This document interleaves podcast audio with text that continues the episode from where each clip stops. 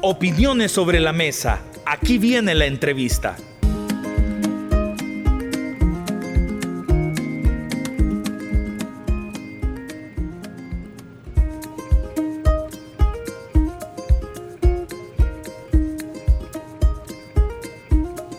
Muy bien.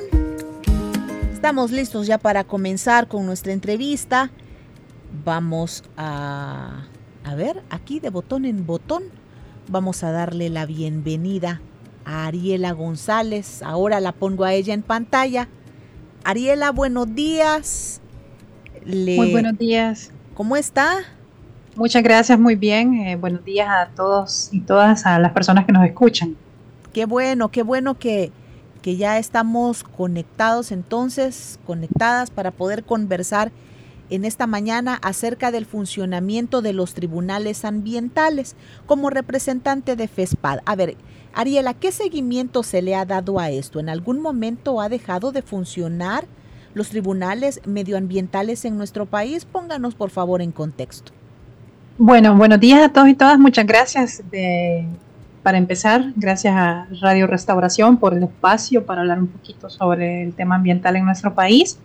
Eh, efectivamente, en nuestro país tenemos lo que se conoce como la jurisdicción ambiental, es decir, tribunales especializados en materia ambiental, tres tribunales de primera instancia y una cámara ambiental que pertenecen al órgano judicial, que conocen o que según la ley de medio ambiente deberían de conocer de aquellos casos donde han existido vulneraciones a eh, los ecosistemas, vulneraciones a las áreas naturales protegidas, eh, talas de árboles, es decir, todas estas cuestiones eh, puntuales que en el día a día vemos tan comunes en nuestro país de cómo es nuestro trato hacia la naturaleza y que bajo este mecanismo deberían de llegar a la a ver a, conocerse eh, mediante un juez verdad que establezca ya sea una sanción ya sea una medida de reparación etcétera esto como tal es eh, así parte, como decía, del órgano judicial, ¿verdad? Sin embargo, sobre la marcha eh, hemos visto pues eh, casos lamentables donde pues la jurisdicción ambiental, estos tribunales no han podido ejercer justicia, impartir justicia a favor de la naturaleza ante estos casos, ¿verdad? Entonces, esa es la realidad de nuestro país. A ver, ¿por qué se puede dar la interrupción en el seguimiento de un proceso medioambiental? Bueno, hay diversos factores. Eh, primero porque puede ser mucho por temas culturales, puede ser que somos una población que no está todavía acostumbrada a que el respeto a la naturaleza y a los medios de vida como el agua, los bosques, los árboles, eh, la tierra, deba ser respetado y lo vemos como natural vemos como hechos naturales o que son parte de una dinámica económica.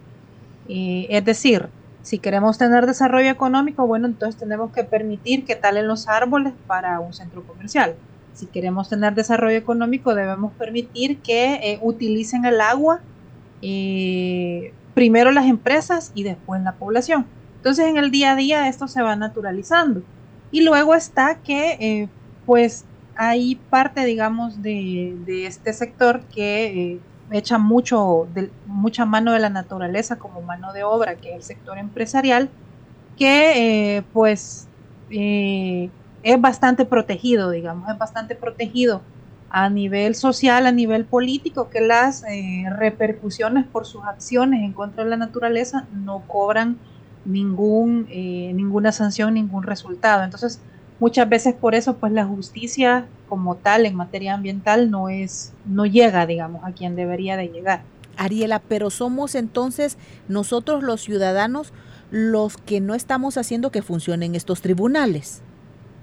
Bueno hay hay nuevamente variantes. Sí en parte pues tenemos la obligación de eh, ejercitar ese derecho de denuncia que tenemos de estas grandes desigualdades ambientales, del uso indiscriminado de los bienes naturales, tenemos esa obligación ciudadana y aparte es un derecho, ¿verdad? El tener acceso a la justicia ambiental es parte de nuestro derecho. Si queremos tener eh, desarrollo, haciendo que y este a la misma vez, pues también parte de un debilitamiento en el órgano judicial, ah, es importante decirlo, a nivel de tribunales ambientales, los cuales no tienen de hecho mucho tiempo de haberse creado. Los tribunales ambientales eh, datan alrededor del año 2012 aproximadamente su creación, ¿verdad? Y eh, en un principio pues se vio una jurisdicción ambiental, unos tribunales ambientales bastante activos, si se recuerdan aquel caso de el derrame de melaza que existió, ese ingenio azucarero recibió una importante sanción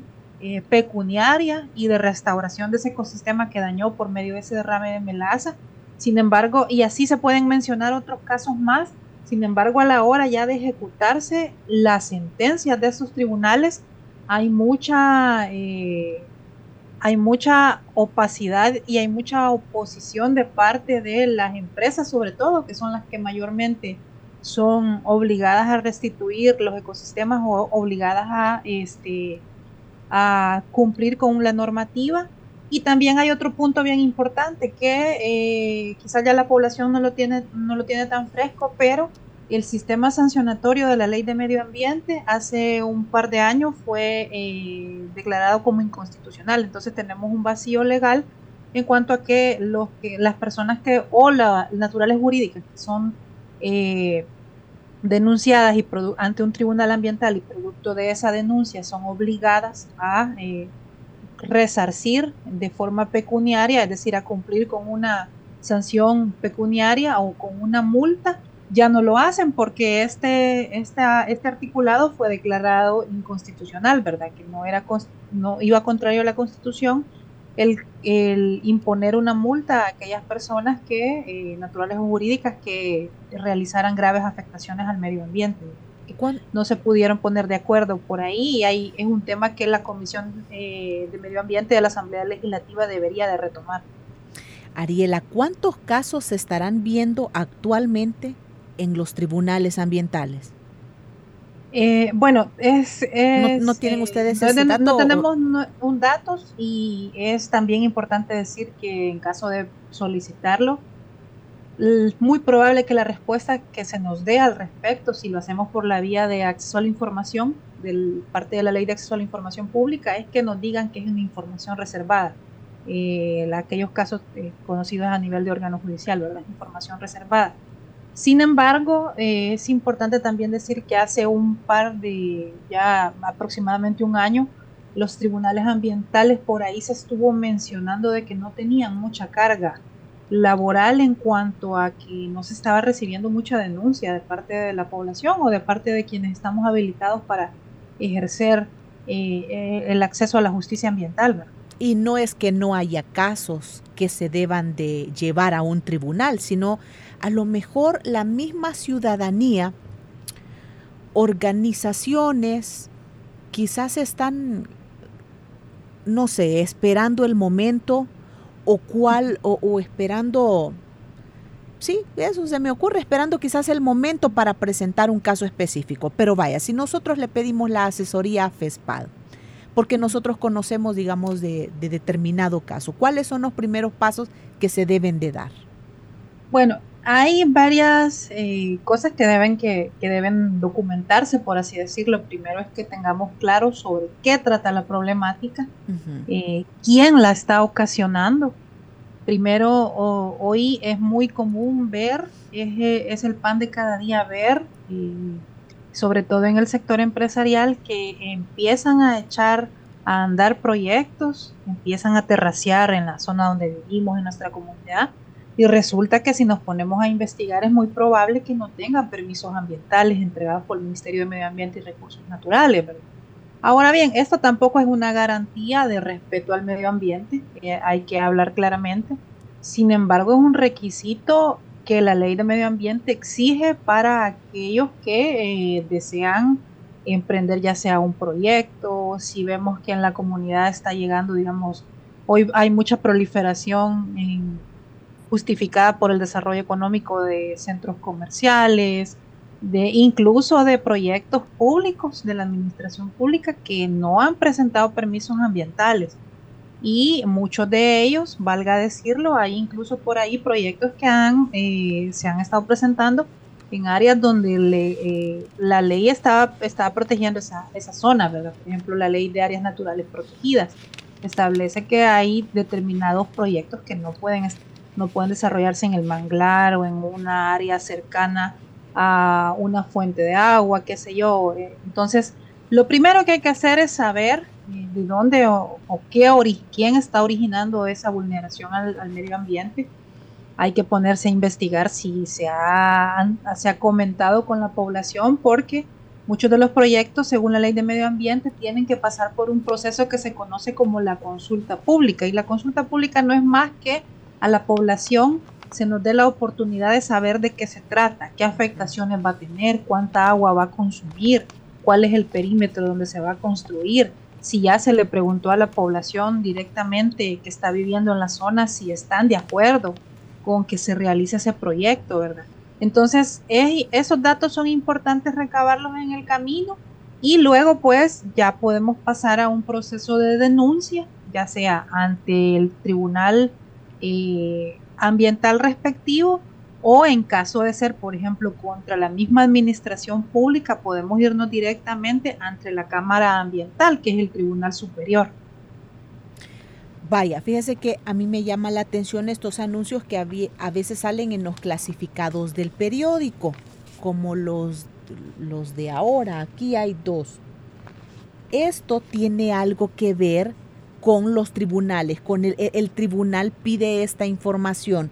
No sé si usted lo alcanza a distinguir, pero es, dice, la Autoridad Salvadoreña de Agua, ASA, en cumplimiento con los artículos 77 y 78 de la Ley General de Recursos Hídricos, informa a la población que la Sociedad Avícola Salvadoreña, Sociedad Anónima de Capital Variable, que puede abreviarse Avícola Salvadoreña, ha presentado solicitud de autorización de uso y aprovechamiento del recurso hídrico por un volumen y ahí da los metros cúbicos, etc. Esto a ser extraídos por medio de dos pozos ubicados en el kilómetro siete y medio del Boulevard del Ejército Nacional en Soyapango, para uso en el proyecto Planta Procesadora de Pollo número 3. Cualquier persona natural o jurídica que tenga un interés legítimo, fundamentado técnicamente, o se vea afectada en la zona de influencia del proyecto, podrá presentar un requerimiento de oposición en un periodo de 15 días hábiles a partir de presentado este aviso. ¿Este es un proceso del cual tiene que ver un tribunal o no? ¿Esto es, es, es otro procedimiento? Este es el procedimiento, justo lo que usted leyó, que establece la Ley General de Recursos Hídricos para aquellas entidades que están solicitando un permiso de exploración y explotación de un manto acuífero. En esta oportunidad lo que vemos es un caso donde esta empresa avícola salvadoreña está, digamos en términos eh, muy laxos, cumpliendo con aquel requerimiento de publicar en un periódico de mayor circulación eh, que va que está interesada en desarrollar este proyecto y es la oportunidad para que eh, la población digamos eh, haga uso de lo que se conoce en la, ley de recursos hídricos como el sistema sancionatorio y poder recurrir la población aledaña podría ser a presentar, digamos, una denuncia, presentar una queja ante, este, eh, ante la Autoridad Salvadoreña del Agua. Porque muchas veces esto es publicado en los periódicos de mayor circulación, la población nos damos cuenta, pero como no sabemos cómo recurrir ante esa solicitud que está haciendo la empresa, porque la empresa lo que está pidiendo es utilizar el agua de la zona. Es utilizar el agua que probablemente desconozco geográficamente la zona, pero probablemente colinda con una colonia, colinda con una comunidad, colinda con un área, un mercado, qué sé yo. Entonces, ¿qué va a pasar? Que probablemente en la zona vaya a haber menos agua disponible debido al número de volumen que se, va a utilizar en caso de ser eh, autorizado el permiso de, de extracción. Entonces, eso lo que muestra es ahorita la oportunidad, ya sea de la población, de poder acercarse a la autoridad salvadoreña del agua en este caso y eh, establecer que no estamos de acuerdo con ese tipo de uso de, la naturaleza, con ese tipo de uso del agua. Y en este caso, eso perfectamente podría llegar a un tribunal, podría llegar ante eh, el Tribunal de San Salvador y en caso de que eh, exista, digamos, una controversia, podría incluso ir ante la Cámara Ambiental, que es el Tribunal Superior, ¿verdad? Y pues ante eso, más o menos, nosotros tenemos una propuesta para recopilar este tipo de casos. Vaya, y entonces es, aquí no es que intervenga el tribunal, sino que esta puede ser como una prueba o, un, o parte de la documentación a presentar en el tribunal si es que las personas lo, lo estiman conveniente. Vaya, Ariela, y dentro del seguimiento que FESPAD le da a los tribunales ambientales, ¿ha habido algún caso importante que se haya que se haya visto en donde se haya fallado a favor de la población? Bueno, como refería, eh, no, no, lo trabajamos directamente desde pero eh, eh, si ustedes, yo lo refería al principio, el tema del derrame de melaza, por ejemplo, esto ya es de varios años, es el tema quizás como un poco más emblemático que se me ocurre, donde existió una condena directa hacia, este ingenio que, que, realizó esta grave contaminación en el río La Magdalena. Eh, para restituir o restaurar ese ecosistema, el cual en su momento se dijo que iba a tardar alrededor de siete años en volver a su estado natural, Aparte de la sanción económica que esta empresa, que este sector azucarero recibió, ese es un caso muy importante. Hay otro caso bastante importante para nosotros que es el caso de Ciudad Valle Ángel, que probablemente van a decir, ah, pero ese proyecto ya lo están ejecutando. Sin embargo, nosotros creemos que sentamos un precedente importante porque ese caso llegó incluso hasta la sala de lo constitucional, ¿verdad? Eh, fuimos a decirle a los magistrados de la sala de lo constitucional, mire, esta empresa está tratando de utilizar el manto acuífero con fines económicos, con fines, eh, con intereses particulares de una empresa privada, cuando nuestra constitución dice que el subsuelo donde se encuentra el acuífero es propiedad del Estado y la prioridad ante los bienes del Estado es la población. Y en la población se encuentra incluso la población más desposeída por la crisis hídrica que el país atraviesa. Entonces, en ese sentido, este caso llegó a la sala de lo constitucional. Lamentablemente la sala de lo constitucional permitió este proyecto y el proyecto ya está ejecutándose, pero son casos que han eh, causado bastante indignación en las comunidades, bastante indignación en la población y que son casos que sirven de ejemplo para cómo eh, no quedarnos callados ante estas injusticias ambientales. FESPAD acompañaría a población, personas que quisieran empezar con un caso? Por supuesto que sí, estamos a la disposición de la población que eh, busca denunciar problemáticas ambientales, ya sea en su comunidad, ya sea no necesariamente, aquí es importante decir que ante las problemáticas ambientales no necesariamente tienen que estar pasando en mi colonia, en mi comunidad, son, porque son problemáticas de país. Aunque yo esté en San Salvador y haya una grave contaminación de eh, el Cerrón Grande, por ejemplo, que tiene una gran cantidad de toneladas de plástico que no han sido removidos. A mí como población, aunque yo esté muy lejos de la zona, me afecta en mis derechos ambientales. Entonces estoy completamente en el uso de mi derecho de denunciarlo y de, documentarlo.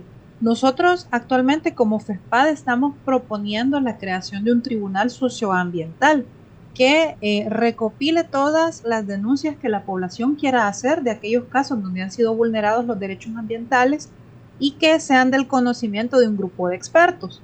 Estos expertos se busca que emitan un pronunciamiento o una sentencia del caso en concreto, del caso puntual que se, que se establezca, y esta documentación sirva para nosotros incluso poder eh, eh, tener acceso a estas instancias nacionales a nivel de tribunales ambientales, a nivel, por ejemplo, de sala de lo constitucional, quien, que, qué sé yo, podamos llegar ante los magistrados y magistradas de la sala y decirles, mire, esta injusticia está pasando, por favor hagan, algo al respecto, o incluso llegar a eh, la justicia internacional.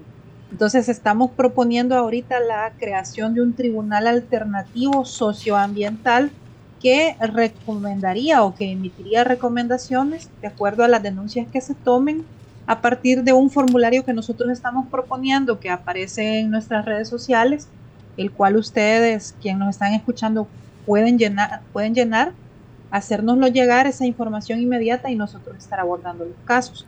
Incluso si hay mucha población que no es muy, eh, todavía muy amigable con redes sociales o con medios digitales, puede hacérnoslo saber, eh, nos da una llamada telefónica al 2236-1820, nos comunica, nos comenta, nos ponemos en contacto y nosotros le apoyamos en, en, establecer ese caso, ¿verdad? En cómo construirlo, en cómo documentarlo y cómo hacer que este caso pueda llegar a este tribunal socioambiental alternativo que estamos proponiendo. ¿Sabe de qué me acordé? De la mina en Cerro Blanco, Guatemala, que todavía ese, ese, proceso, entiendo yo, allá se ha detenido, ¿verdad? En Guatemala. Están viendo para lo del permiso o no de la minería a cielo abierto, pero esto podría ser un, un caso, ¿verdad? Un ejemplo, que se le podría dar seguimiento aquí en tribunales del Salvador. Es un caso excelente al cual se le puede dar eh, seguimiento, ya que los tribunales podrían perfectamente pedir a las entidades nacionales como el Ministerio de Medio Ambiente y Recursos Naturales, como la Autoridad Salvadoreña del Agua, eh, como Cancillería de la República, eh, solicitarles que le den seguimiento a la problemática, porque hemos visto hasta ahorita una administración pública bastante pasiva, bastante indiferente de la problemática de Cerro Blanco, a pesar de que sea un proyecto que va a desarrollarse en Guatemala, pero la mayor fuente de contaminación viene hacia, hacia el EMPA, ¿verdad? Entonces, perfectamente los tribunales ambientales aquí en nuestro país, desde nuestro punto de vista, ya deberían incluso de estar pidiendo eh, acciones hacia la administración pública de El Salvador y esto perfectamente puede denunciarse, eh, la ciudadanía puede denunciarse, puede organizarse y denunciarlo ante los mismos tribunales. Bueno, muy bien. Ariela, si hay algún otro llamado que hacer a la población, este es el momento. Sí, como comentaba, tenemos la creación o la propuesta de este Tribunal Socioambiental. Pueden visitar las, eh, las redes sociales de FESPAD, Facebook, Twitter, Instagram. Eh, eh, nos estamos estrenando en TikTok para ver de qué se trata este tribunal. Ahí estamos explicando de qué se trata, es decir, la, creación de un panel de expertos que va a estar recibiendo denuncias a través del formulario que van a encontrar ahí en nuestro sitio web y, eh, en nuestras redes sociales. Puede la población eh, denunciar estas problemáticas, ya sea de una granja avícola, de un proyecto urbanístico, de, digamos, la contaminación de una quebrada, de la tala indiscriminada de una zona. Eh, hay afectaciones puntuales como por ejemplo a la salud de las personas eh, por el monocultivo de la caña de azúcar que está vinculado directamente con eh, enfermedades crónicas como la insuficiencia renal, entonces, hay una gran cantidad de problemáticas que la población nos puede hacer llegar y nos puede hacer saber para nosotros entregárselas a este panel de expertos que van a estar formando parte de este tribunal socioambiental alternativo y que posteriormente deberíamos de entregárselas a las autoridades, ¿verdad? Ya sea eh, a las autoridades tanto judiciales como del ejecutivo, del legislativo, de las instituciones públicas que tienen que dar seguimiento a estas problemáticas para que los derechos que nosotros vemos en nuestras leyes, como en la Constitución, el 117, que dice que tenemos derecho a un medio ambiente sano, sea cumplido, ¿verdad? Y no sea solo eh, el contenido letra muerta, como le llaman popularmente la población, pero también parte de ese accionar que todos y todas debemos de tener, ¿verdad? No dejar pasar porque una de las injusticias más silenciosas eh, es la injusticia ambiental porque la hemos naturalizado. Entonces, es la oportunidad y hacemos la invitación desde FEPAD para que puedan hacernos llegar estas problemáticas. Ariela, muchas gracias entonces por haber estado hoy con nosotros en el programa. Muchas gracias a ustedes y un saludo a todos y todas que nos están escuchando. Muy bien, feliz día. Vaya, qué importante, ¿verdad? Cualquier duda, si usted quiere conocer más, acerca de esto, del funcionamiento de los tribunales ambientales. Si usted tiene un caso específico y quisiera ir documentándose, teniendo más información, proveer información, pues ahí está FESPAD para ayudarnos en materia legal. 2236 1820 es el número. Y sabe usted la afectación de una comunidad en Aguachapán, digamos, esa afectación puede ser la misma para la gente que viva en el Departamento de la Libertad, que viva en otros lugares. De una u otra forma estamos conectados en materia ambiental. Así que, y con la responsabilidad que tenemos como cristianos, ¿verdad? No hay que ver esto, no hay que verlo, no hay que quedarnos al margen, no, no hay que verlos así con los ojos medio abiertos y cerrados. Bueno, muchas gracias por haber estado con nosotros. Nos despedimos de las personas que estuvieron en la transmisión en línea. Gracias. Les deseamos feliz día a cada uno de ustedes. Detenemos aquí la transmisión, nos quedamos aquí en cabina agradeciéndoles a ustedes el que siempre nos acompañen acá en, en, en pleno día. Vamos a ir ya preparándonos para el estudio bíblico de hoy, para ir con la programación. Que Dios les bendiga. Y el día de mañana venimos con más, ya sabe, mañana se va a transmitir desde el 36 Retiro de Pastores de Misión Cristiana Elim. Carla Contreras les saluda y les desea un buen día lunes.